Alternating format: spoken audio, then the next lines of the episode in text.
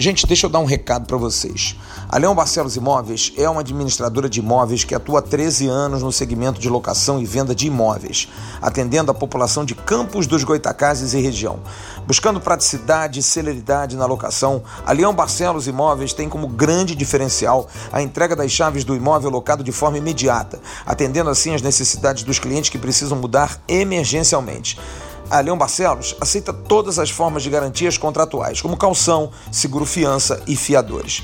Então, para você que está indo para Campos, São João da Barra e região a trabalho, em especial para trabalhar no Porto do Açu, procure a Leão Barcelos Imóveis que você terá um excelente atendimento, com praticidade na locação do seu imóvel. Leão Barcelos Imóveis está localizada na rua 13 de maio, número 110, sala 807, no centro de Campos dos Goitacazes, no edifício Renato Pontes Barreto. Anote os telefones telefones 022 27 26 7595 022 9 9934 0828 esse com WhatsApp. E 021 98212 4291 e no Facebook www.facebook.com barra Leão Barcelos. Só que o Leão sentiu é Leal Barcelos Imóveis. E atenção, se você entrar em contato com a Leão Barcelos querendo alugar um apartamento, fazer uma locação em Campos e região, você dizendo, ouvi no podcast do AV, você tem 50% de desconto no primeiro aluguel que você for pagar. Que chance, hein? Entre em contato com a Leão Barcelos Imóveis. Eles vão arrumar um local bem legal para você em Campos dos Goitacazes e região. Fala galera que escuta a gente no Spotify e demais agregadores. Um bom sábado para você que assiste no canal Atenção Vascaínos. Sim, o nosso podcast mudou de casa. Agora, em vez do Ave Mais, a gente trouxe ele para o nosso Atenção Vascaínos, o canal principal. E hoje trataremos de jogadores estrangeiros experientes, jogadores experientes, na verdade, não só estrangeiros, que os brasileiros também vão entrar nesse bolo e convidamos dois convidados muito especiais. Primeiro, eu dou uma boa tarde para ele. Fernando, você me desculpa, mas a gente aqui vai por hierarquia. Então, primeiro, o Ricardo Gonzalez do Sport TV, a gente dá uma boa tarde especial para ele. Boa tarde, Ricardo, tudo bem? Tudo bem, boa tarde, amigos, todo mundo que está acompanhando é, o Spotify. Um abraço para vocês, para a galera mais jovem, para a galera mais contemporânea minha, como Flávio Dias, meu querido amigo. E estamos aí para falar dessa galera também de mais, é, de mais idade, o estrangeiro. Vai ser muito legal aí participar com vocês. E agora eu dou uma boa tarde para ele, Fernando Campos, comentarista do Dazol. É um prazer estar com você. E já manda o seu destaque aí, Fernando. Tudo bem? Obrigado pela presença. Opa, um prazer estar aqui. Muito obrigado pelo convite, João. Um abraço também para o Flávio, para o Ricardo, para todo mundo aqui que vai debater um pouco aí sobre os gringos, né, jogadores um pouco mais experientes aí no futebol brasileiro pegando o gancho um pouco do Yaya Garcia, e o meu destaque já é assim, para pensar em um jogador desse nível, eu acho que o clube tem que estar um pouquinho mais estruturado, né?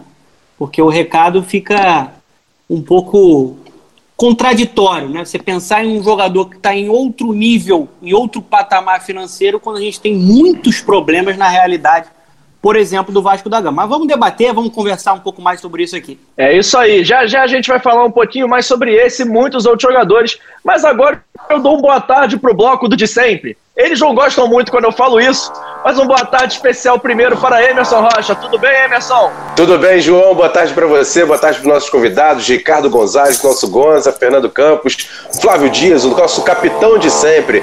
E vamos falar um pouquinho sobre Vasco, um pouquinho sobre esses jogadores experientes tem bons exemplos de coisas boas. Jogadores mais experientes chegaram e resolveram, hein? Não é só coisa ruim, não, hein? Vamos falar sobre isso também. É isso aí. E agora, para a gente encerrar a nossa sessão, boa tarde. Eu já peço até para ele levantar a primeira bola para a gente cortar. Um boa tarde especial para você, Flávio Dias. Tudo bem? Nosso capitão. Tudo bem, tudo bem, João. Um abraço para você. Olha, esse barulho aí, para vocês terem só a noção, a gente está fazendo de casa. Não é um podcast nem de automobilismo e nem de aviação, que parece que a gente tá dentro de um Boeing, mas tá tudo bem.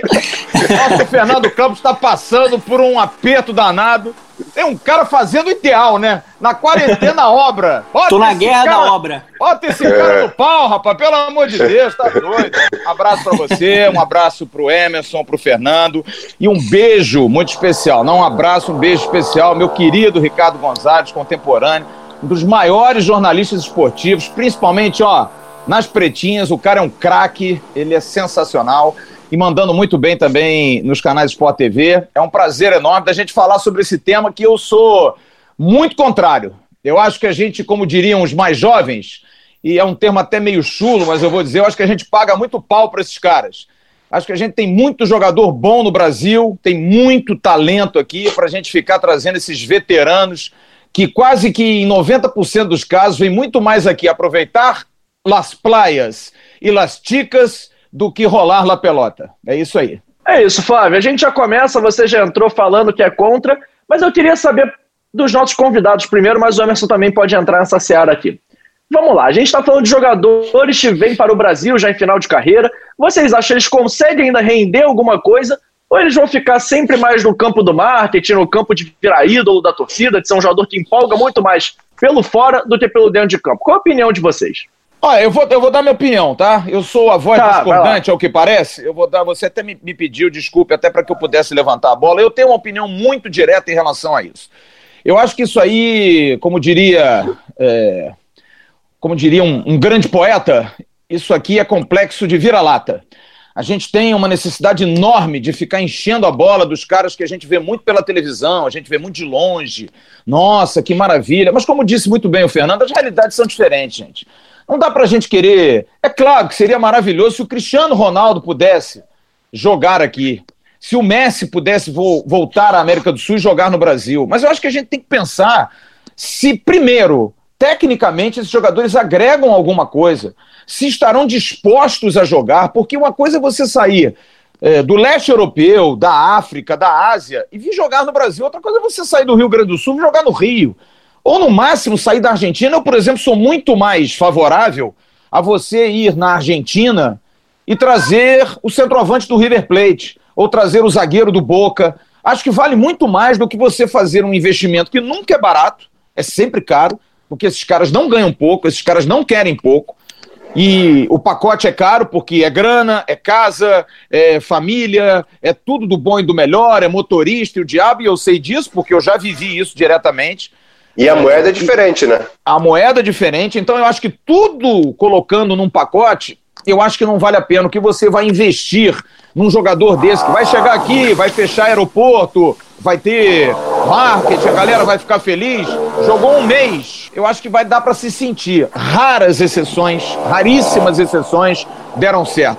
Então eu acho que é um tiro na água, eu acho que é um tiro no pé. Eu sou muito mais pelo investimento do dinheiro que você vai gastar ali num bom jogador novo, ou então fazer um investimento com uma planificação maior de um jogador de fora, mas de fora na América do Sul, onde você tem uma proximidade maior, jogadores com realidades mais próximas à nossa. Então, eu sinceramente, eu, eu discordo. É, boto nos dedos aqui, quero que os amigos me, me citem aqui cinco que deram muito certo. Eu, sinceramente, não me lembro de nenhum que tenha. E eu estou colocando aqui jogador com mais de 35 anos. É isso aí. Alguém, algum dos nossos convidados quer falar? Acho o Fernando quer falar e o Ricardo também. Vai lá, Gonza. Então, meus amigos, eu não vou ser tão, é, digamos, tão enfático, tão radical quanto a opinião do, do Flávio. Eu acho que não tem, não tem uma, uma fórmula, né? Como quase tudo no, no esporte, você tem que analisar é, caso a caso. A gente não tem muito, a gente, como disse o Flávio, a gente conta nos dedos não só os que deram certo, mas como os que vieram. Não é muito, não é muita tradição até pela pela nossa falta de, de condição econômica, financeira, é, de jogadores é, de muita idade, com, com muita bagagem, que vieram do, do Brasil. Eu acho que, por exemplo, é, é o exemplo do, do Sidorf no Botafogo, em 2013, para mim ele define é, como a coisa deve ser analisada. Se você pegar só pelo ponto de vista técnico, e mais do que técnico, é a questão fora de campo, a, a questão de trazer conceitos de profissionalismo que o, que o futebol europeu tem muito mais é, sólido do que o futebol brasileiro, a vinda do Cida foi muito boa. Né? Eu me lembro que na época todos os jogadores do Botafogo é, é, falavam que se espelhavam nele, que era um cara já, que já chegou consagrado, é, com Copa no Mundo no currículo, e, e, ele era o cara que era o primeiro a chegar e o último a sair. Ele era um cara que, que comprava o barulho dos jogadores, que parava depois com ele, ficava conversando e dando conselhos e dando exemplos. Se você faz por exemplo, ações de marketing com, esse, com, essa, com esses caras. Você imagina você levar um cara como, como Sido, um cara como Touré, se viesse um, sei lá, um outro que poderia, talvez, na questão do, do Flávio Novak, um Ibrahimovic, você pegar e levar esses caras em, em hospitais para apresentar crianças que estão fazendo tratamento. Seriam, seriam situações que, para essas pessoas, seriam fundamentais. Agora, tudo isso tem um preço. Você precisa estar estruturado para fazer isso. O Botafogo, né, que trouxe o, o, o trouxe o Sidoff na gestão do Maurício Assunção, ele está pagando até hoje né, na questão das finanças por coisas erradas naquela época. Uma delas foi o fato de trazer o Sidoff sem ter como pagar. Né? Isso não dava. Ninguém, não, como diz o outro, o outro poeta também deve ser o mesmo que o Flávio citou, não tem, não tem almoço de graça. Exatamente. Então, é, para você trazer um, um, um, jogador de porte é, da Europa para cá, é, é bom, é ótimo. Ele pode, porque o nível do, de, de, de intensidade do futebol brasileiro ele é menor do que o europeu, então dá para o jogador render alguma coisa, dá para ele servir de exemplo se ele tiver esse perfil. Agora, tem que ter, isso tem que, ter, tem que vir acompanhado de um plano de marketing, um parceiro, coisas que um clube sozinho, aí realmente não há a menor condição. Agora, o Gonçalves, desculpa, o Fernando vai falar, deixa eu só dar um pitaco aqui. Você falou algo que eu acho perfeito, cara. Acho que a presença desses caras por esse lado, por levar em hospitais, é, dar exemplos, acho muito bacana. Só que eu penso nisso aqui, ó é redondinho e dá alegria para a galera. Eu acho que a gente traz um jogador desse para jogar futebol. E sincero e honestamente, acho que esses caras não têm mais o perfil profissional, porque o Sidoff é, é, tem um egresso da carreira, ele tem um passado. O Sidoff sempre foi um cara muito profissional, muito correto. Sempre foi um cara, não que os que é, é vieram não, não, não, não, não tinham esse passado, mas o Sidoff sempre se marcou muito por isso. É um jogador que teve uma carreira espetacular, não chegou aqui veteranaço, não chegou aqui com 38, 39, 40 anos, não chegou. Eu acho que o Sidoff, ele é, um, é uma exceção. Mas eu acho que a, a minha preocupação é em cima do que esses caras podem render. Porque o Brasil é um país continental, viagens enormes, clima diferente. Para um cara desse se adaptar ao Brasil, eu acho difícil. Por isso que eu acho que é tiro na água como investimento. Eu acho que por esse lado que você colocou, perfeito. Acho que os caras podem ser bons exemplos, dependendo do, do que vier. Mas eu acho que, como ah, bola, é um riscaço, cara. É um riscaço. E, antes antes tem... do Fernando e do Emerson falarem. Ah, não, eu só ia dar um molho nessa discussão para passar a bola para vocês, que é o seguinte. Eu ia falar que nos últimos anos, a grande época de ouro, se a gente pode falar da última década no futebol carioca, foi quando os times cariocas tinham jogadores veteranos que estavam jogando bastante bola. O Vasco tinha Felipe e tinha Juninho, o Fluminense tinha o Deco, o Flamengo tentou fazer com o Ronaldinho, que foi para mim um dos quatro projetos mais furados, e o Botafogo tinha o Sidorf. Agora eu passo a bola para você e para o Fernando, Emerson, para vocês discutirem o que o Flávio e que o Gonza falaram, mas já também levando isso em conta aí, que agora a gente pode estar voltando para isso, né? Até que o Botafogo tem o Honda, o Vasco tem o Guarim, tem o Germancano, que apesar de ser mais novo que o Guarim que o Honda, mas é também um jogador estrangeiro de mais idade. E o Flamengo tem os dois laterais, o Felipe Luiz e também o Rafinha, que são caras mais experientes. Então eu passo a bola para vocês agora. Então, João, a minha questão em relação a toda, tudo que o, que o Gonza e o Flávio falaram, para mim, a, a, da questão campo é a questão física. Por exemplo, o Sidoff era um jogador que não tinha, nenhuma, não tinha tido nenhuma contusão grave durante toda a carreira. Assim como, por exemplo, a gente vai usar aqui, vai falar muito sobre essa possibilidade do Yaya Touré, também é um jogador que pouco se lesionou. Então a gente vê, usa pela questão física do jogador. Se esse jogador, na questão física, e mesmo com 30 e poucos anos, a gente viu, por exemplo, exemplos bons, vamos dizer assim, vamos falar do Vasco. A gente teve o Nenê quando chegou aqui, já com 36 para 37 anos, e jogou muito bem. A gente tem também outros exemplos, em 97 o Vasco trouxe Evair e Mauro Galvão, dois jogadores acima de 35 anos e que renderam muito bem por conta, da, na questão física, não ter tido grandes lesões. Acho que a questão maior na questão dos jogadores é verificar se o jogador tem um histórico de, de, de lesões, fica mais complicado. Mas mesmo com a questão da idade, a gente sabe que hoje hoje a medicina está muito evoluída, a questão física também está evoluída. Então, se ele não tiver um histórico de muitas contusões, eu acho que pode chegar sim no futebol brasileiro e render tranquilamente. Então, para entrar um pouco também nessa, nessa conversa boa, eu acho, por exemplo, o Emerson ele citou aí Felipe e, e Juninho, né? tem um ponto que o Flávio também tocou que é, acho que é bem diferente. De fato, chegaram jogadores já eram veteranos na época deles, só que você tem ali uma idolatria já construída, uma identificação já construída, um vínculo com o Vasco da Gama já construído, já, já, já sai na frente só nessa questão. Já tem já uma adaptação, porque são brasileiros, moraram no Rio de Janeiro, né, tem família por aqui. Né, o Juninho sempre foi extremamente profissional, um cara que se cuidou muito na parte física, mesmo quando foi para o mundo árabe. Então acho que também não tem esse, esse histórico que, que prejudicaria o, o Juninho. E o Felipe também. O Felipe é o maior vencedor da história do Vasco em títulos, um cara que foi criado dentro do Vasco da Gama. Quando a gente começa a falar sobre gringo, eu acho que o Sidorf, ele, ele não caracteriza o que o mercado apresenta em geral. Por exemplo, fazendo uma comparação com o Yaya Touré. O Sidorf sempre foi um cara que voou fisicamente, um cara que, que se cuidou muito, né? Sempre foi um atleta, sempre foi analisar todos os clubes que ele passou, sempre foi um jogador importante e grandes clubes. Real Madrid, né, o, o Milan por muito tempo. Então, quando ele chegou, eu tinha certeza que ele, que ele conseguiria acrescentar por conta do, do, do, do, passado recente dele naquela época. De fato, a parte esportiva, no campo e bola, ele é muito acima da média do que a gente vê por aqui, e ele foi um, um fator desequilibrante para o Botafogo ir para aquela Libertadores. Agora, falando sobre o Yaya Touré, eu acho que o Yaya Touré jogou muito. Por muito tempo ele foi o protagonista do Manchester City, ele é um dos maiores ídolos da, da história do Manchester City, foi campeão, né, sendo o melhor jogador da equipe da Premier League, né, alguns títulos importantes, Barcelona. Só que se a gente for analisar o passado recente, campeão né, africano, né? né? Campeão africano, um cara que fez, que tem três copas né, no, no, currículo, assim, merece todo o respeito. De fato é uma lenda, de fato é um super craque, tecnicamente muito acima do que a gente vê no futebol brasileiro de maneira geral. Só que a gente tem que analisar as últimas passagens do Yaya Touré. É, Olympiacos, futebol grego, você já não tem um nível técnico semelhante a grandes ligas da Europa. Não foi tão bem na parte física também acabou sentindo. Aí ele não estava nem na primeira divisão chinesa, ele estava na segunda divisão chinesa.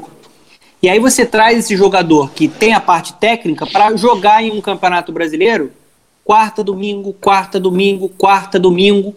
Então acho que você tem que analisar muitos fatores antes de trazer um jogador como esse. Estou usando o Yaturre para trazer como exemplo, né? Porque aqui você tem a intensidade do, do, do futebol brasileiro, você tem praticamente nenhum tempo para recuperação de um jogador que já teria aí 38 anos. Acho que na questão do marketing seria um grande acerto.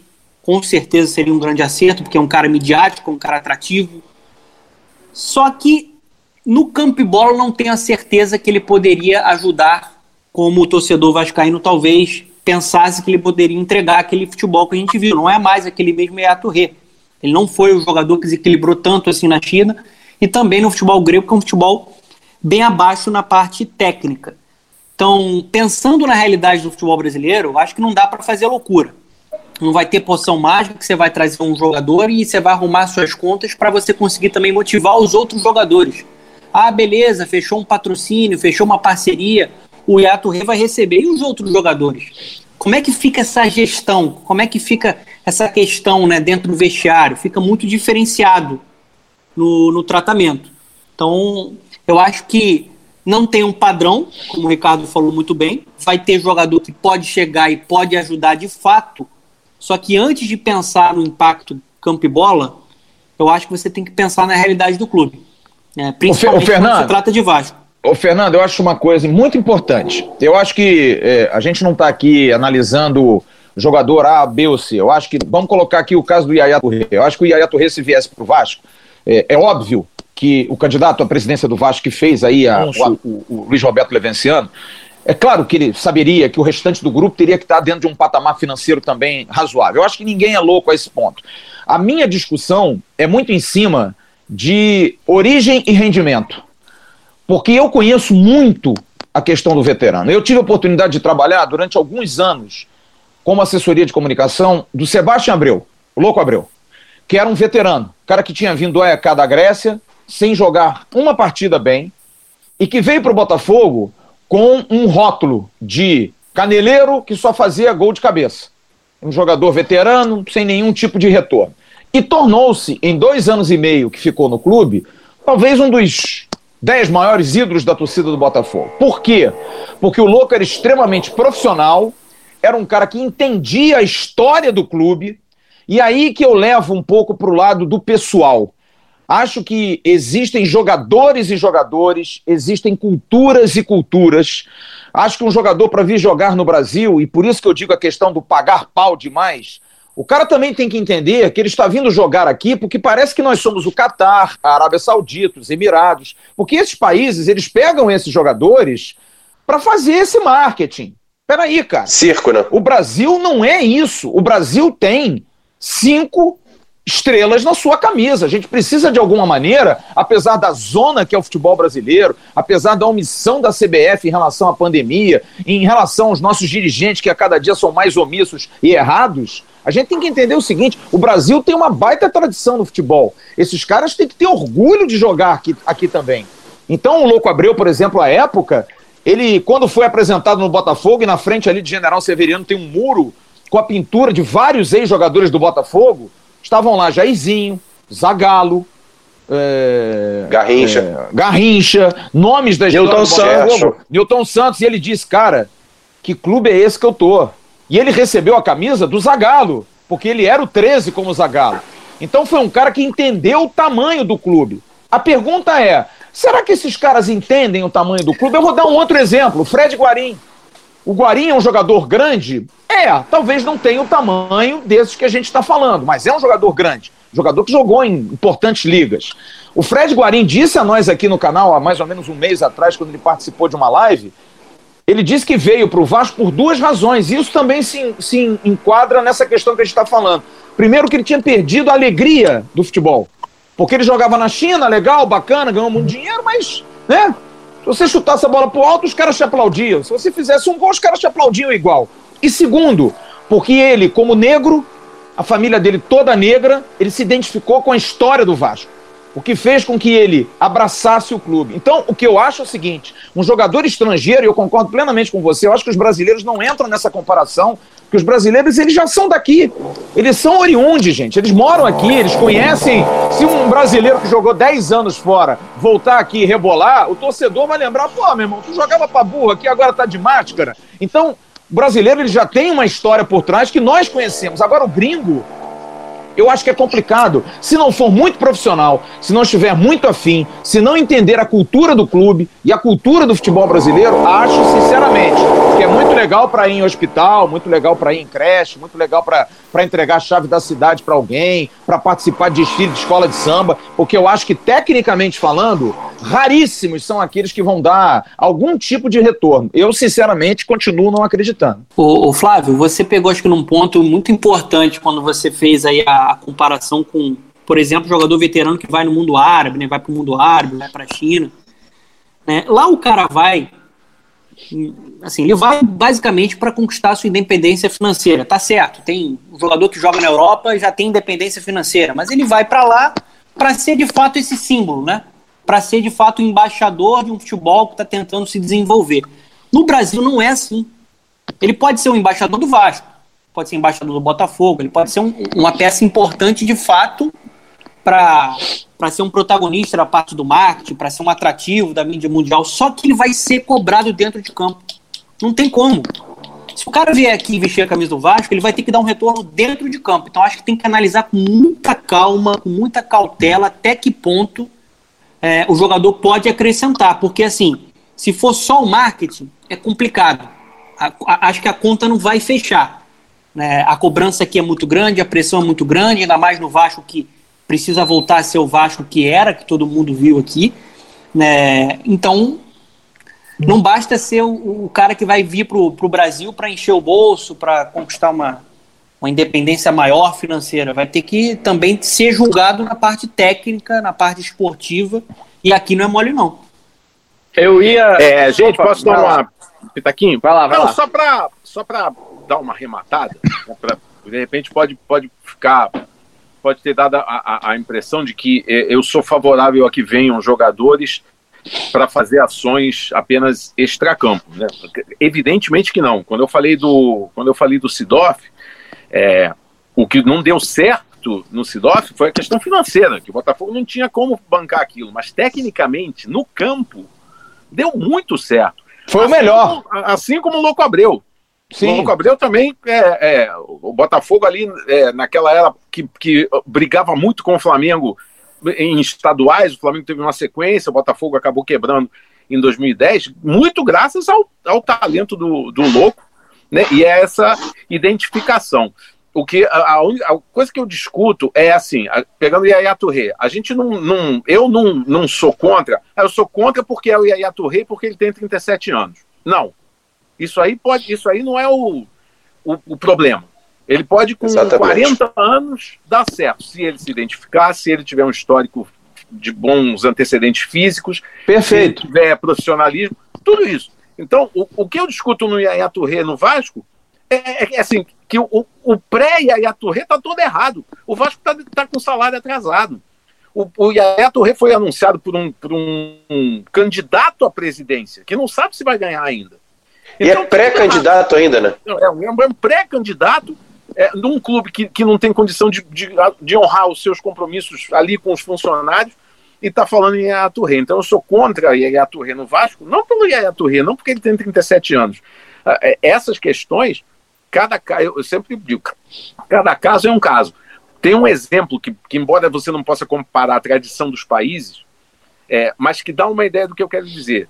Estados Unidos, a Major League Soccer, que, que cresceu muito, que é uma liga é, milionária e que levou gente de, de peso para lá. É, o que tem, que, os times que têm sido campeões da Major League são os times que não têm essas estrelas, que jogam, que competem. Né? O New York City, por exemplo, botou lá Pirlo, botou lá Davi Villa, botou lá Frank Lampard e não ganhou nada. Não, não, não ganhou nada de, de, nessa, na, na última década. E outros times, o único time que contratou alguns jogadores e conseguiu ganhar foi o Toronto mas que levou. Quem que ele levou para lá? O Giovinco, que é um atacante italiano, mas que ainda tá, não, não tá tão velho e, está jogando em alto nível. Né? Ele não vai para a seleção italiana porque ele é maluco. Né? Assim como o Balotelli, que é outro que também voltou a ser falado aí no Flamengo. Balotelli está com 29 anos, ou seja, ainda está em condições de render. Vai, vai render? É um bom negócio? Não sei. Depende de todo o entorno. E Goza, ainda tem essa questão que você falou de outras ligas, por exemplo, a gente vai à Argentina. Ano passado o Boca Juniors apresentou o italiano De Rossi que não passou do banco de reservas. Ficou no banco de reservas, é uma atração, claro que é, é uma atração mundial, De Rossi, mas não foi esse jogador todo que o Boca esperava, é. Mais ou menos, né? Negócio de atração mundial também é pra você, né, pessoal? Que derrota é, mas é uma atração. é um, um caneleiraço, né, meu irmão? Não, o De Rossi é campeão do mundo, Flávio. É, só mais pô, o André, só mais o André. Aproveitando, aproveitando essas bolas, todas vocês levantaram, eu ia falar uma coisa até puxando um gancho o Fernando disse sobre a expectativa da torcida. A gente fala de De Rossi, fala de Balotelli, fala de Giovinco, fala de Yaya Touré.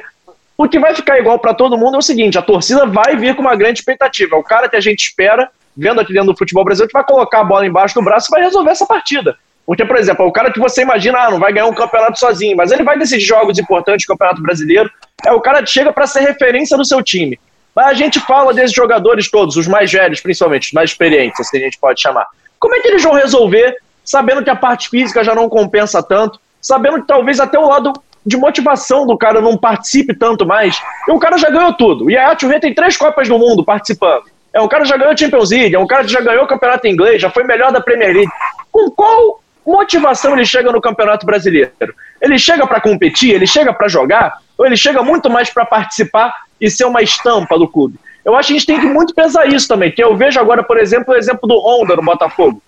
O Honda chegou no Botafogo, a gente ficou naquela dúvida, ah, o Honda é o japonês, a gente não sabe se joga, mas a gente vê as atitudes do Honda nos treinos, o Botafogo estava fazendo até um material muito legal, filmando o Honda, o Honda tentando se entrosar, o Honda participando dos treinamentos, o Honda no Twitter sempre mostra está tentando aprender o português, é um cara está tentando se adaptar à cultura do clube e pode ser um exemplo positivo. Mas quantos vão ser igual ao Honda? Quantos vão ser igual ao, ao Louco Abril? Eu acho que essa discussão é muito importante para a gente, até porque senão, porque bola é indiscutível, o cara sempre teve, sempre foi um cara muito famoso. Mas e agora? O do presente vai jogar igual ao do passado? Eu acho essa discussão primordial. É e, João, coisa, tem um João, exemplo, tô... Flávio, rapidinho, tem um exemplo de, de, de prazo limitado para isso. Por exemplo, a gente teve do Max Lopes. Era um jogador que passou por muitos clubes na Europa, mas não se identificou com nenhum. E no Vasco ele praticamente mostrava que ele queria ter essa identificação. Jogou seis meses muito bem, conseguiu tirar o Vasco de um rebaixamento quase certo. E depois, no ano seguinte, já desandou tudo. A questão física aí prejudicou Largou muito o freio. a questão do Max Teve Lopes. Férias, chegou aqui Exatamente. no Brasil depois de uma temporada. Chegou aqui, que era meio de início de temporada para ele, mais meio de temporada no Brasil, que era julho agosto, então era o cara estava ainda começando, jogou bem, mas depois das férias, quando começou o calendário brasileiro de verdade, largou e hoje joga na segunda divisão da Itália. Não é isso? É isso. É, isso. João, eu acho que o Gonzalez é o, é o, mais experiente aqui junto comigo. Eu costumo dizer aqui, meu amigo Ricardo Gonzalez, Gostei que. experiente. No... É, é, porque Valeu. na verdade nós somos jovens há mais tempo, na verdade é isso. É, eu costumo dizer o seguinte: a palavra ídolo no futebol brasileiro, ela perdeu completamente o significado dela. Eu acho que hoje. É, não, não, eu acho que qualquer um é ídolo. Você vê o é. Maxi Lopes. O que que fez o Nada. Maxi Lopes no Vasco para ter esse reconhecimento? O cara, o Vasco quase caiu com ele. Quase caiu. Por uma rodada, quase não caiu. O Maxi Lopes, tudo bem, fez seus gols, foi importante em alguns momentos. Gente, pelo amor de Deus. Olha, a minha, a minha ótica, e vocês podem me lembrar, o único jogador desses grandes e que não era veterano e que veio para o Brasil e conquistou um título porque decidiu foi Carlitos Teves no Corinthians. Foi o único que eu não. Assim, pensando. Ah, tem o Coca. É, mas o Conca não era tão grande. O Conca, o Conca... é. O Conca foi mas regular. E a, falar, e a, gente ainda pode falar que o Tevez chegou sendo antes do Tevez, né? Que o Tevez é, foi virar o Tevez pós-Corinthians. É muito Não é o pré-Corinthians que credencia o Tevez a ser o Carlitos Tevez que a gente conhece. Tem isso também, né? O Tevez, o Tevez foi decisivo no título do Corinthians, né? Aquele título também que foi estranhaço, né? Porque foi aquela época lá do, daquela situação toda, daquela maracutá. 2006. Mas, bem, mas ele 2000, jogou bem. 2005. Ele fez um grande campeonato. Agora, eu não consigo, e eu acho, volta a dizer, a expressão que eu uso, é muita apagação de pau para esses gringos, gente. O que que o Maxi Lopes fez para ser esse ídolo, para ser essa referência no Vasco? Nada, gente. Zero. Outro jogador, outro jogador que eu vejo muito com essa idolatria também, mas foi campeão no Vasco, apesar de ter sido campeão de campeonatos cariocas, é o Nenê, né? Que chegou naquele time desacreditado. Mas o Nenê é brasileiro, Silva mas o Nenê é brasileiro. Não, esquece, mas mesmo assim, brasileiros. Não, mas mesmo assim, Flávio, o Nenê não tinha uma carreira tão consolidada não, no tinha, Brasil. Tinha, não, o Nenê, o Nenê, o Nenê fez, foi um ótimo jogador no Santos, jogou muito bem fora do Brasil no PSG, voltou pro Vasco. E aí, então, cara, a gente, a gente vai falar de um futebol, aí a gente vai falar de Vasco, né? De um clube que nós temos um torcedor, porque nós somos vascarentes, amigo. A gente beija qualquer um a gente ultimamente, nos últimos 20 anos, a gente tem beijado todos.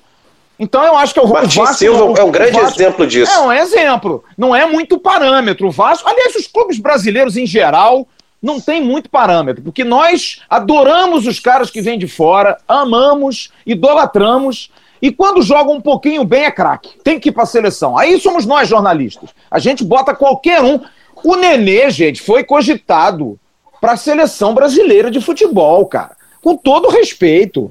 Não dá, gente. A gente precisa ter um pouco mais de respeito até pelas nossas opiniões. Então eu acho que os veteranos são importantes, são, mas já acho que os veteranos são alicerces para um grande time. O Vasco, quando foi campeão em 97, trouxe três veteranos: Mauro Galvão, Valber e Evair mas não ganhou o Campeonato Brasileiro por causa dos três. Ganhou porque tinha Carlos Germano jovem, porque tinha Felipe jovem, porque tinha Pedrinho jovem, Juninho e Ramon iniciando uma carreira dentro do Vasco. E tinha fazendo... Edmundo decidindo tudo. E, e, que ainda era novo, que ainda e, era Flávio, garoto. Né? Tem, uma, tem uma questão, assim, para mim é fundamental.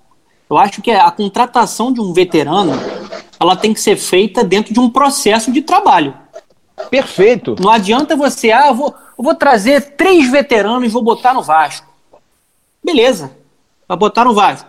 Qual posição? É isso aí. Ah, o Yaya Touré vai, vai chegar? O Guarim já tá lá. Como é que você vai encaixar um time com os dois juntos? Eu acho muito difícil você encaixar o time Isso. com os dois juntos. Tem e o Balotelli, no lugar do Germancano, que é o é, artilheiro é, do Vasco na temporada. Você, como é que faz? Se você vai trazer um zagueiro, tem o Leandro Castan, que é o cara mais como experiente é que, também, que já é, é tão que você faz isso? E você ainda barra a molecada que pode subir e pode render é. muito mais. Mas, gente, né? peraí, nós não estamos aqui, foi o que o Gonzalez disse, a gente não está contra a vinda dos caras, mas eu acho que existem vários aspectos.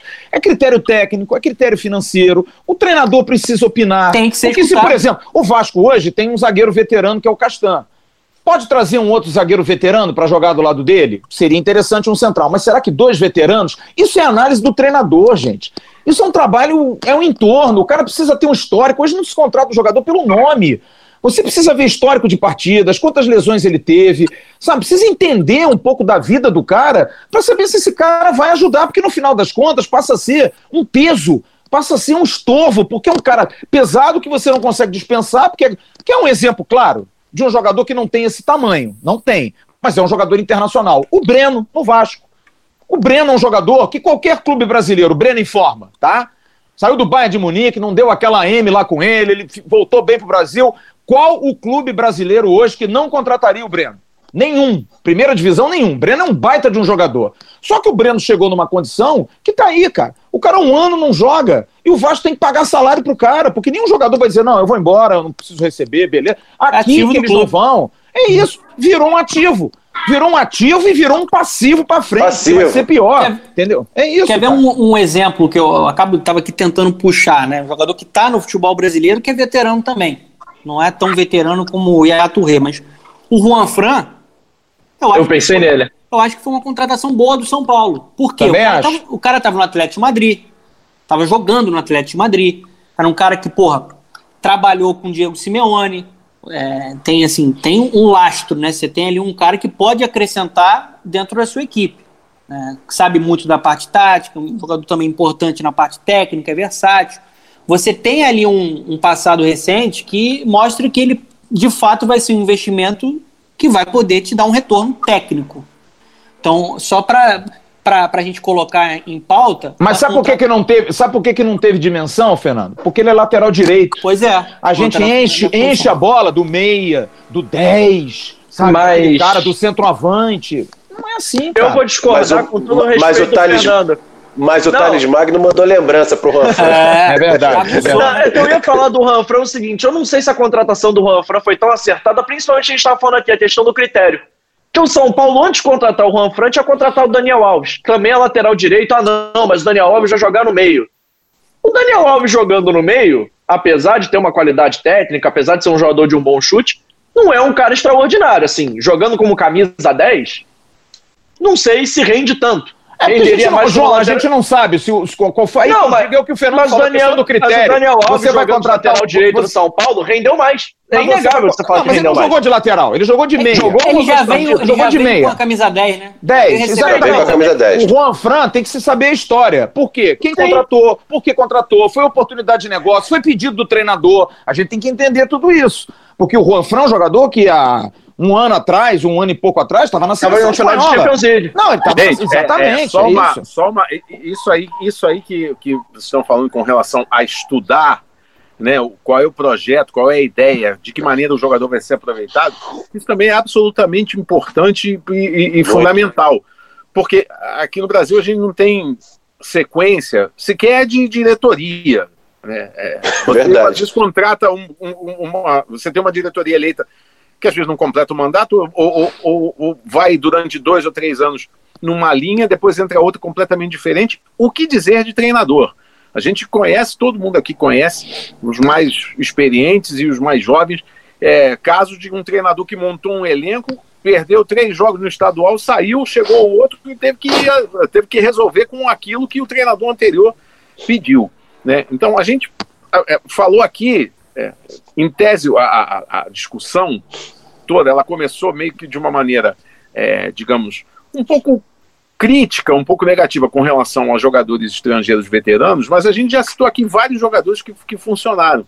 É, então, é, é, é, isso só, só me só, só confirma essa minha tese de que cada caso é um caso. Vocês falaram no Honda aí. Eu não sei se o Honda vai, vai ter condição de enfim, carregar o Botafogo nas costas, até porque para carregar esse time do Botafogo nas costas, precisa o Honda, precisa o Hyundai, precisa um trator. O Honda sozinho não vai conseguir. Mas é, o torcedor do Botafogo, que há tanto tempo não conquista, que há tanto tempo não tem uma, não entra num campeonato achando que vai ganhar, a, a, aquela turma que foi recepcionar o Honda no, no, no aeroporto, a mobilização que aquilo teve, para mim, foi emocionante. Então, assim, ah, vale a pena? Não sei. Eu não sei qual foi o gasto, não sei qual é o projeto para o Honda. Mas, mas só aquilo ali, só aquela mobilização, aquela alegria que ele deu, eu acho que o futebol passa por isso também. Agora, é lógico, o, o que falta no futebol brasileiro, na maioria das vezes, é exatamente você saber o que está fazendo. Às vezes os caras se reúnem lá na, na reunião de diretoria ou no botequim e dizem, vamos trazer o Yaya Torre. Ah, tá, vamos, beleza. Aí vai lá e, e traz o Yaya Torre. Não sabe se ele está bem, não sabe qual, onde, onde ele jogou, o que, que ele jogou naquela temporada. Eu me lembro de dois exemplos de argentinos no Flamengo, agora vou justificar aqui uh, o, o, que o, o, meu querido amigo Flávio Dias gentilmente falou em experiência. dois argentinos que, que lá atrás, muitos de vocês não eram nascidos, é, que chegaram com expectativas diferentes e tiveram resultados diferentes. O Flamengo, quando trouxe o Doval nos anos 70, o Doval não era, é, era um jogador ali da, da Argentina que não era normal. Conta, e virou um dos maiores ídolos da, do, do Sem Flamengo. Sem dúvida.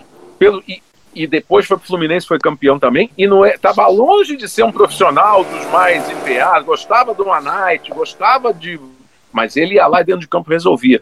E o Flávio vai se lembrar, porque ele cobria junto comigo, é, quando o Flamengo trouxe o Borg. Cláudio Borg! Cláudio Borg! Cláudio Borg. É. chegou ao Flamengo com status de campeão do mundo. Ele foi campeão do mundo no, com o Maradona Argentina em 1986.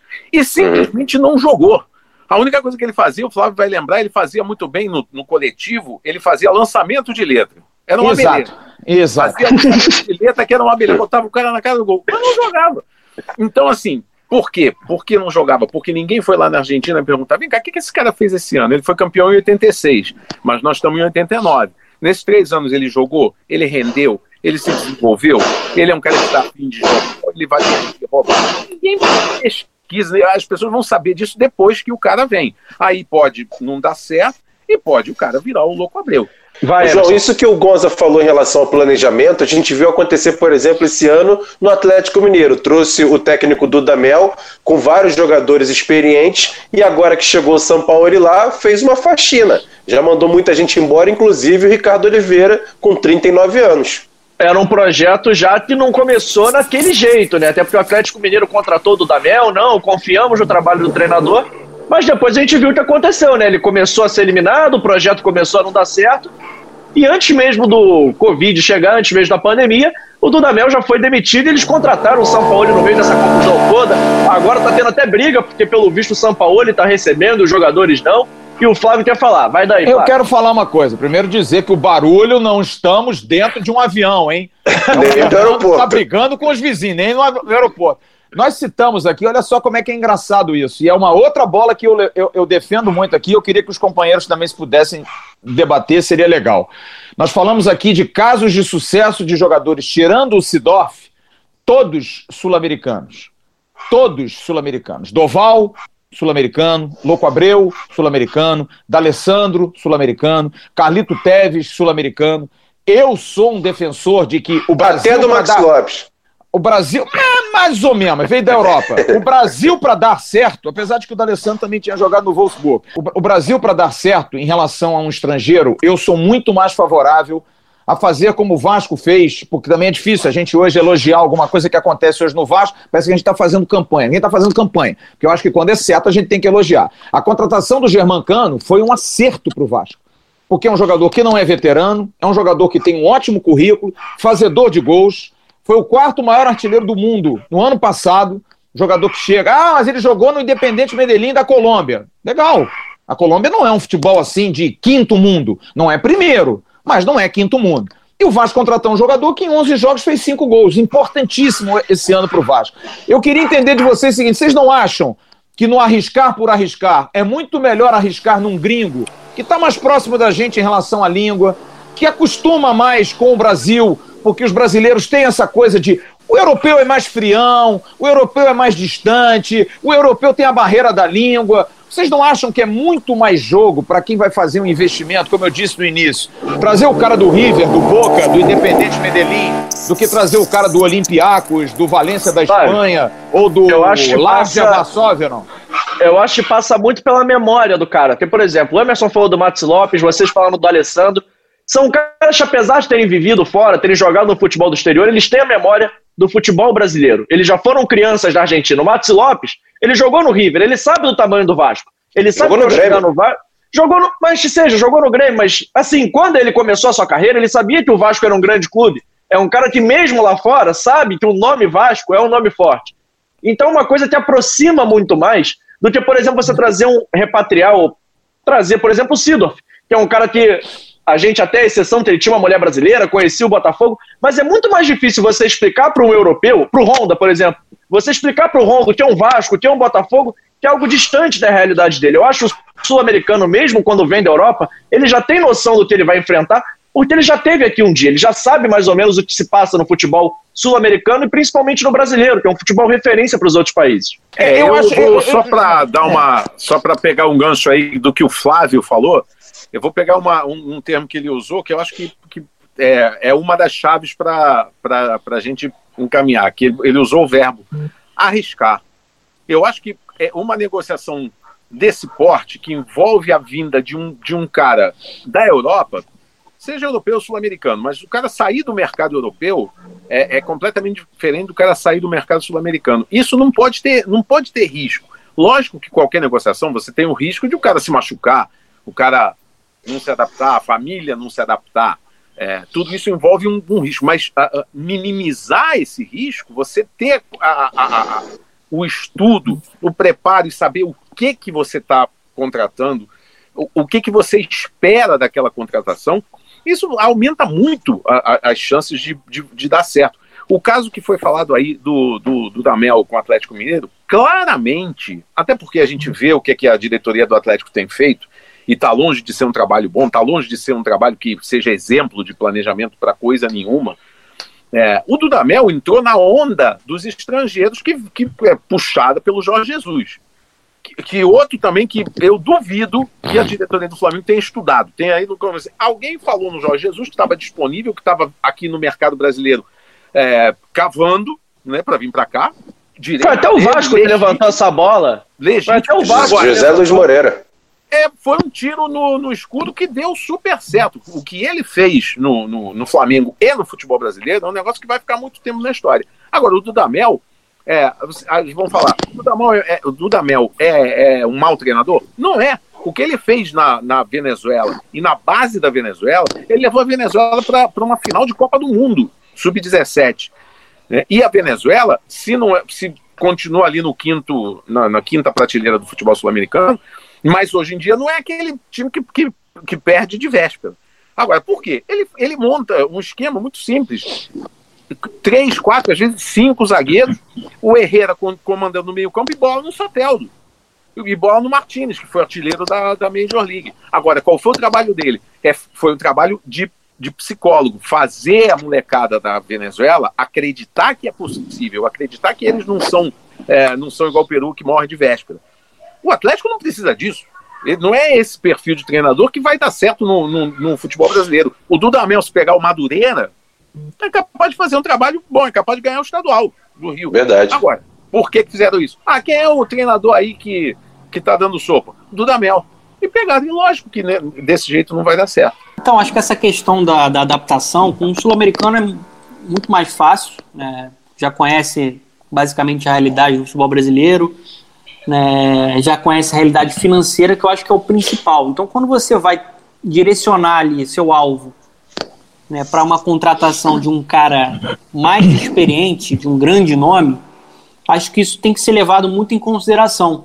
Ainda mais para um clube que não vive é, o seu melhor momento financeiro, né? Pelo contrário, vive diversos problemas financeiros, políticos, na parte administrativa. Então você tem que tentar reduzir o risco do seu investimento, de todas as formas, de, de trazer um cara que vá conseguir é, resolver de, de alguma forma, né? O Yaya Touré com certeza seria um cara muito caro. Ah, mas beleza, ele vai, ele vai dar, um retorno na parte do marketing.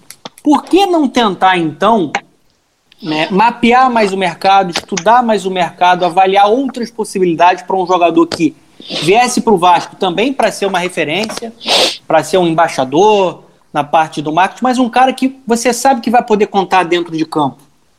Porque, é talvez, porque aí dá trabalho, né? Esse dá trabalho. dá trabalho, né? É, às vezes o, o, cara que é muito só um, um nome de, de peso para trazer o holofote, só que esquece que aquilo também vem com um pacote, né? Um pacote Agora, o Fernando, vou fazer, vou fazer uma pergunta a você ou Gonzalez, vocês que estão muito acostumados a lidar com futebol internacional. Que a gente está falando do Honda, por exemplo. Eu, eu tenho essa informação de conversar. Eu vou, vou, vou entregar o ouro, tá? O Louco Abreu me falou isso uma vez. Eu falei assim, porra, louco, tem um jogador na Venezuela que, pô, espetacular, esse cara podia vir jogar no Brasil. E ele virou para mim e falou assim, Flávio, existem países da América do Sul que você pode ter certeza que dificilmente vão dar certo para jogar no Brasil. Porque não estão acostumados. É a mesma coisa quando ele jogou no Bangu, ele falou assim para mim, cara, o Bangu é um clube menor do Rio de Janeiro. O jogador que vem jogar no Bangu, ele tem uma mentalidade qual? De não perder não é de ganhar, né? Então cria-se uma mentalidade diferente. Então eu acho que origem é algo muito importante. Eu já falei isso aqui no canal, muita gente me criticou quando eu falo, existem certos jogadores, é claro, existem exceções. O jogador precisa ter passado, precisa ter background, o cara precisa ter história um pouquinho. Não é história, não ganhou nada. Mas, pô, mas o cara foi criado nas categorias de base do Central de Caruaru, com todo respeito a Caruaru, mas Central de Caruaru revelou grandes jogadores de futebol brasileiro, pô, trouxe sim, cara, uns dois, três caras, então traz esse moleque.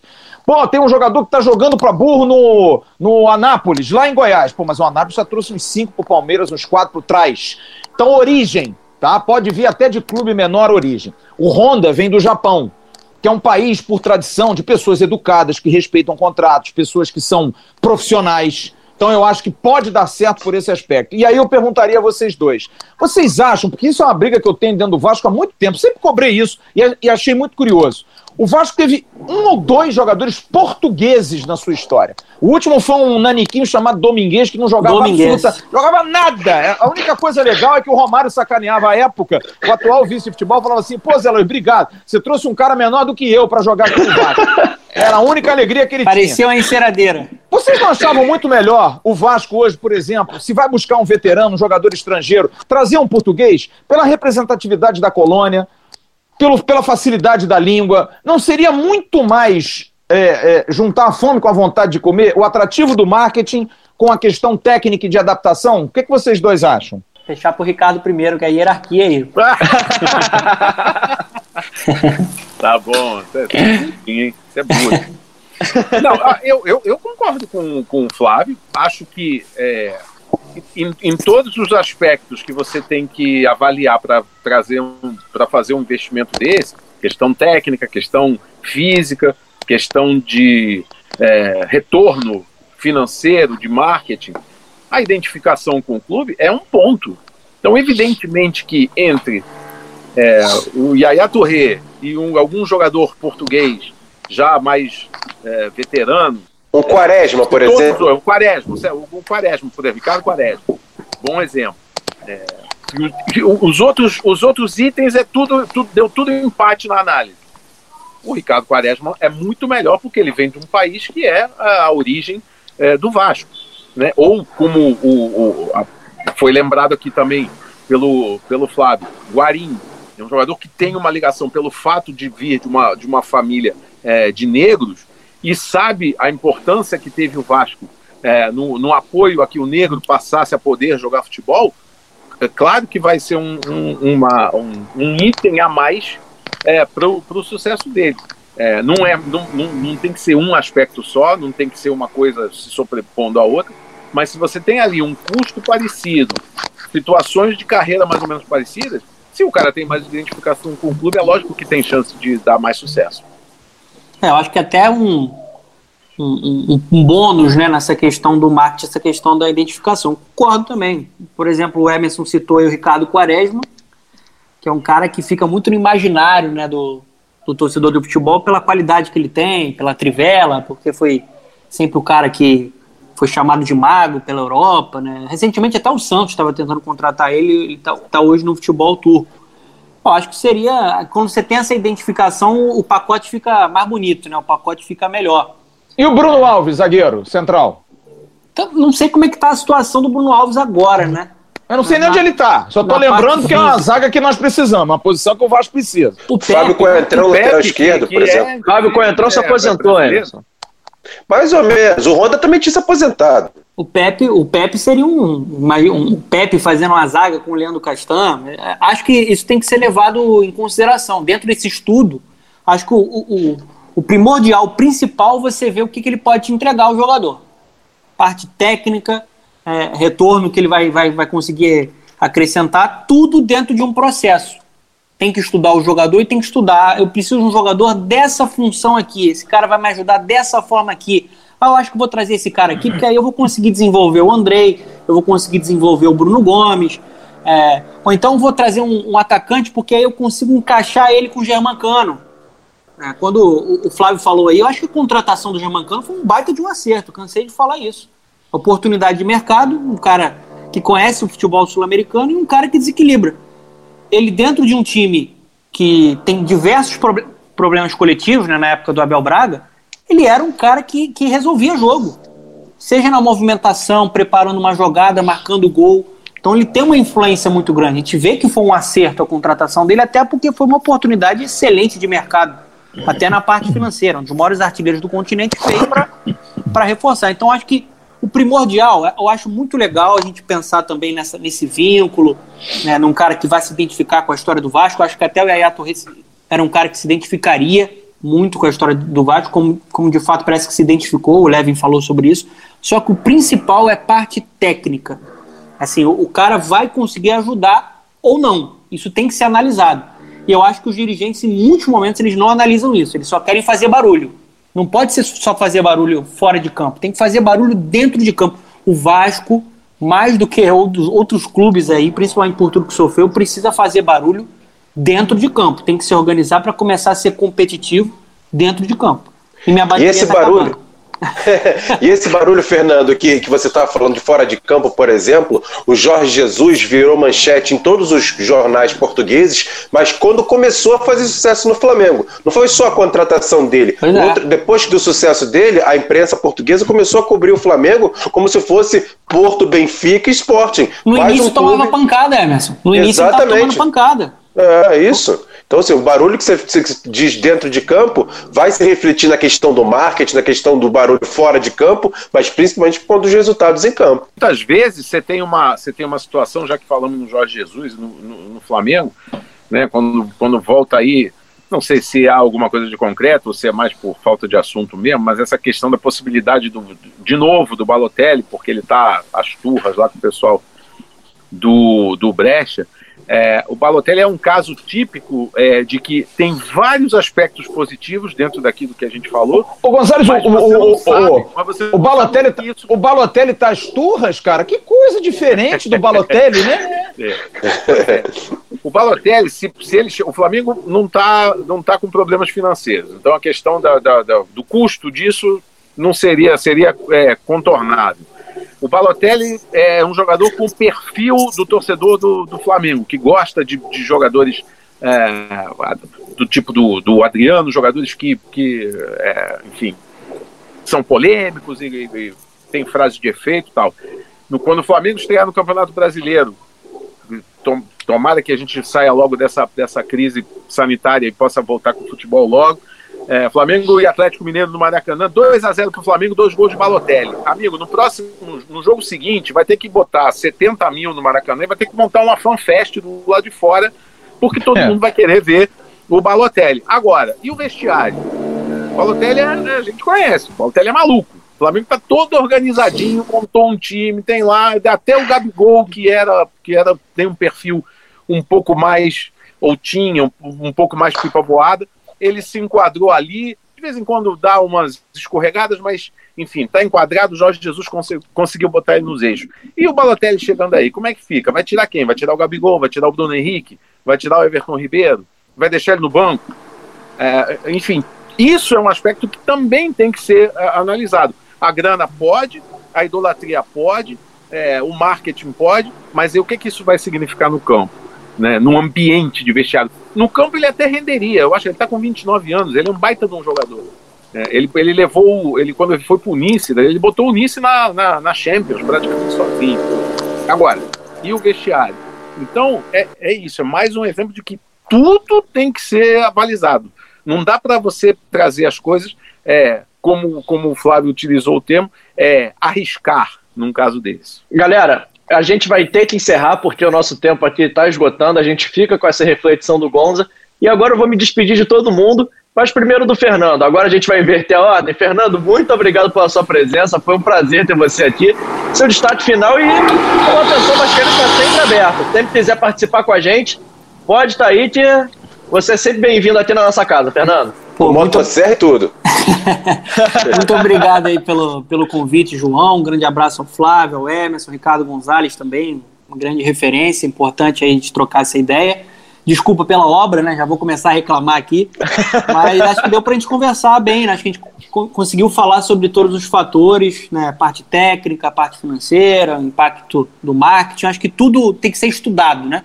Ainda mais quando, se va... quando a gente fala de investimento, investimento alto, tem que analisar a realidade para ver como é que esse jogador vai vai se conseguir se incorporar dentro do clube, dentro do projeto, e, e aí sim avançar, analisando os riscos. Né?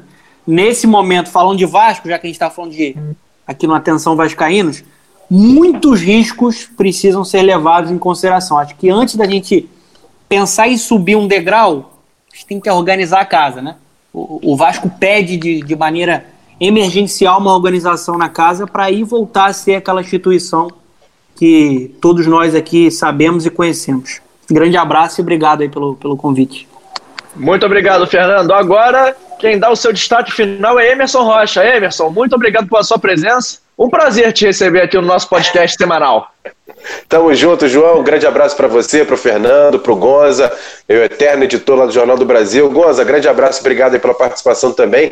É aqui, atenção Vascaínos é isso, é um debate de alto nível, até porque a gente não fica fazendo só gracinha, né, João? Aqui é alto nível, jornalismo esportivo de qualidade. Valeu, um abraço. É isso aí. E agora, o meu abraço e meu agradecimento especial a Ricardo Gonzalez. Foi um prazer estar nesse podcast debate com você hoje. Muito obrigado pela sua presença. Eu estendo o convite que eu fiz ao Fernando. Sempre que quiser, a nossa casa da Atenção Vascaínos está aberta, até porque recebê-lo foi um grande prazer, Gonza. Valeu, João, muito obrigado, um prazer falar contigo. Você não imagina a alegria que eu senti participar com, com você, com o Fernando, rever os meus velhos amigos Emerson Rocha, Flávio Dias, né? É, foi, foi, realmente um, um, aprendizado, né? Foi, foi um prazer muito grande. É, de maneira resumida, então, já pra, só para arrematar, é, sou contra a vinda do Yaya Touré para o Vasco, não porque é o Yaya Touré, não porque ele tem 37 anos, mas porque o Vasco, como disse Fernando, o Vasco está querendo é, construir o telhado antes de fazer a estrutura da, da casa. Então, é, é, enfim, vai ter, vai ter algum êxito temporário, mas depois a coisa não, não vai andar. E minha mensagem final a todos é que é, tomara que a gente saia logo dessa, dessa pandemia, cuidem-se todos, meus amigos, fiquem dentro de casa. E com relação ao convite, João, é, é o, Emerson tem o meu contato aí. Se é amanhã, eu estou aí de volta. Boa. Bom, Flávio, antes de passar para você, para você dar seu destaque final, rapidinho, tanto para o Gonza quanto para o Fernando, onde é que a gente encontra vocês nas redes sociais? É muito importante isso.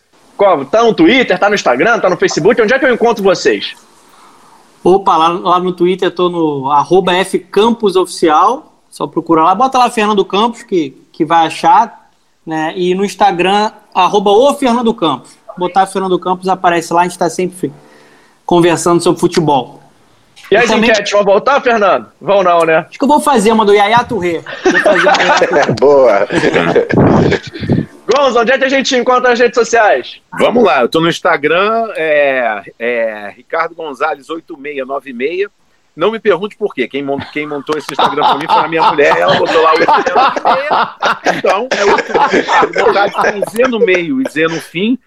Tem que ser. É, é Z no meio e Z no fim. Eu ia falar com dois ex, mas uma vez eu falei isso com uma moça no e-mail, ela mandou dois ex no meio. Ficou Gonzalez. então é Z no meio e Z no fim. E no Twitter, é, arroba Gonza Sport TV. Muito obrigado. E agora, Flávio, nosso capitão de sempre. Eu sei que você fica bravo quando eu te chamo assim, mas já era, o apelido pegou. Dê seu recado final aí pra galera, seu destaque final. Muito obrigado por ter participado desse nosso podcast, hein? Valeu, Flávio Dias 7284. É. Eu lembrei uma vez que eu liguei pro jornal o dia, eu assinava o dia, aí em nome da minha empresa eu botei assim, FD. Ela falou SD, eu falei, não, faca, dado, assessoria. Aí chegou o jornal no mês seguinte lá, faca dado, assessoria. Escreveu.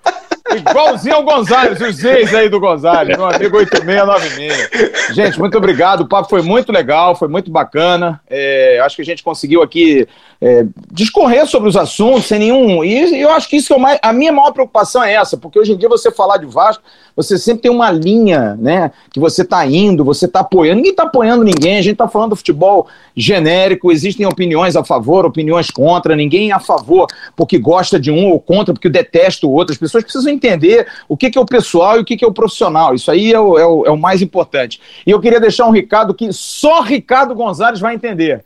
Gonzalez, que tudo corra bem para o amigo, viu, Gonzalez? Queira-me bem, Flávio Dias. Tchau, gente. Obrigado aí. Um beijo em você. É isso aí, galera. O nosso podcast vai ficando por aqui. Mas antes, não esqueça de curtir, compartilhar. Ó, pode compartilhar tanto no Spotify, tanto o link do YouTube. Até porque a gente está no Spotify e demais agregadores. Para você que não sabe, procura lá. Atenção, Vascaíno. Tanto a nossa live de segunda vira podcast, quanto esse papo aqui vira um papo exclusivo lá na sexta-feira no Spotify e demais agregadores. Curta também as nossas redes sociais, ou roubar Vascaínos no Facebook, no Instagram e também lá no Twitter. Amanhã, eu e Flávio Dias estaremos de volta no nosso debate. E um grande abraço para você que ficou com a gente até aqui. Tchau, tchau. E aí, curtiu? Valeu a sua audiência, muito obrigado. Em nome da Leão Barcelos Imóveis, foi o podcast do AV. Você sempre vai ter as lives de segunda-feira, nas terças-feiras, e esse bate-papo e essa opinião na próxima sexta-feira a gente vai estar de volta. Um grande abraço. Tchau, turma. Gente, deixa eu dar um recado para vocês. A Leão Barcelos Imóveis é uma administradora de imóveis que atua há 13 anos no segmento de locação e venda de imóveis, atendendo a população de Campos dos Goitacazes e região. Buscando praticidade e celeridade na locação, a Leão Barcelos Imóveis tem como grande diferencial a entrega das chaves do imóvel locado de forma imediata, atendendo assim as necessidades dos clientes que precisam mudar emergencialmente. A Leão Barcelos aceita todas as formas de garantias contratuais, como calção, seguro fiança e fiadores. Então, para você que está indo para Campos, São João da Barra e região a trabalho, em especial para trabalhar no Porto do Açu, procure a Leão Barcelos Imóveis que você terá um excelente atendimento, com praticidade na locação do seu imóvel. Leão Barcelos Imóveis está localizada na rua 13 de maio, número 110, sala 807, no centro de Campos dos Goitacazes, no edifício Renato Pontes Barreto. Anote os telefones. 022 27 26 7595 022 9 9934 0828 esse com WhatsApp. E 021 98212 4291 e no Facebook www.facebook.com barra Leão Barcelos. Só que o Leão sentiu é Leal Barcelos ponto imóveis. E atenção se você entrar em contato com a Leão Barcelos querendo alugar um apartamento fazer uma locação em Campos e região, você dizendo, ouvi no podcast do AV, você tem 50% de desconto no primeiro aluguel que você for pagar. Que chance, hein? Entre em contato com a Leão Barcelos Imóveis. Eles vão arrumar um local bem legal para você em Campos dos Goitacazes e região.